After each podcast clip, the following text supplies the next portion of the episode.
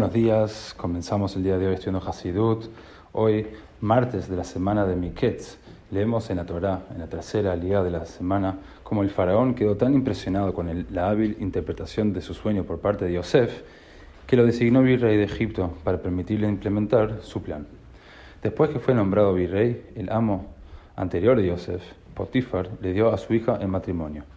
Durante los siete años de abundancia, Yosef tuvo dos hijos, Menashe y Efraim.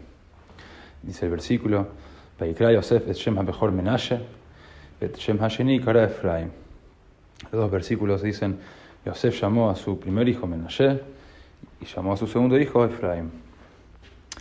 Explica el Rebbe Nekutei Sijot, tomo 15, que vivir en el exilio requiere que usemos dos enfoques aparentemente contradictorios hacia el mundo en general. Por un lado, debemos estar constantemente en guardia contra las influencias daninas. Por el otro lado, debemos involucrarnos con el mundo exterior para influenciarlo positivamente. Claramente, influenciar nuestro ambiente es un logro más grande que meramente mantener nuestros valores.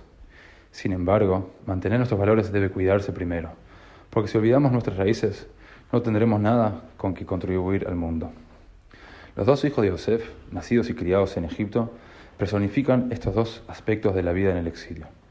Yosef llamó a su primer hijo Menashe, significando en su versión hebraica el exilio causa que uno olvide, para no olvidar a su familia y herencia. Yosef llamó a su segundo hijo Efraim, será fructífero, para enfatizar que nuestro propósito en el mundo es influenciarlo positivamente.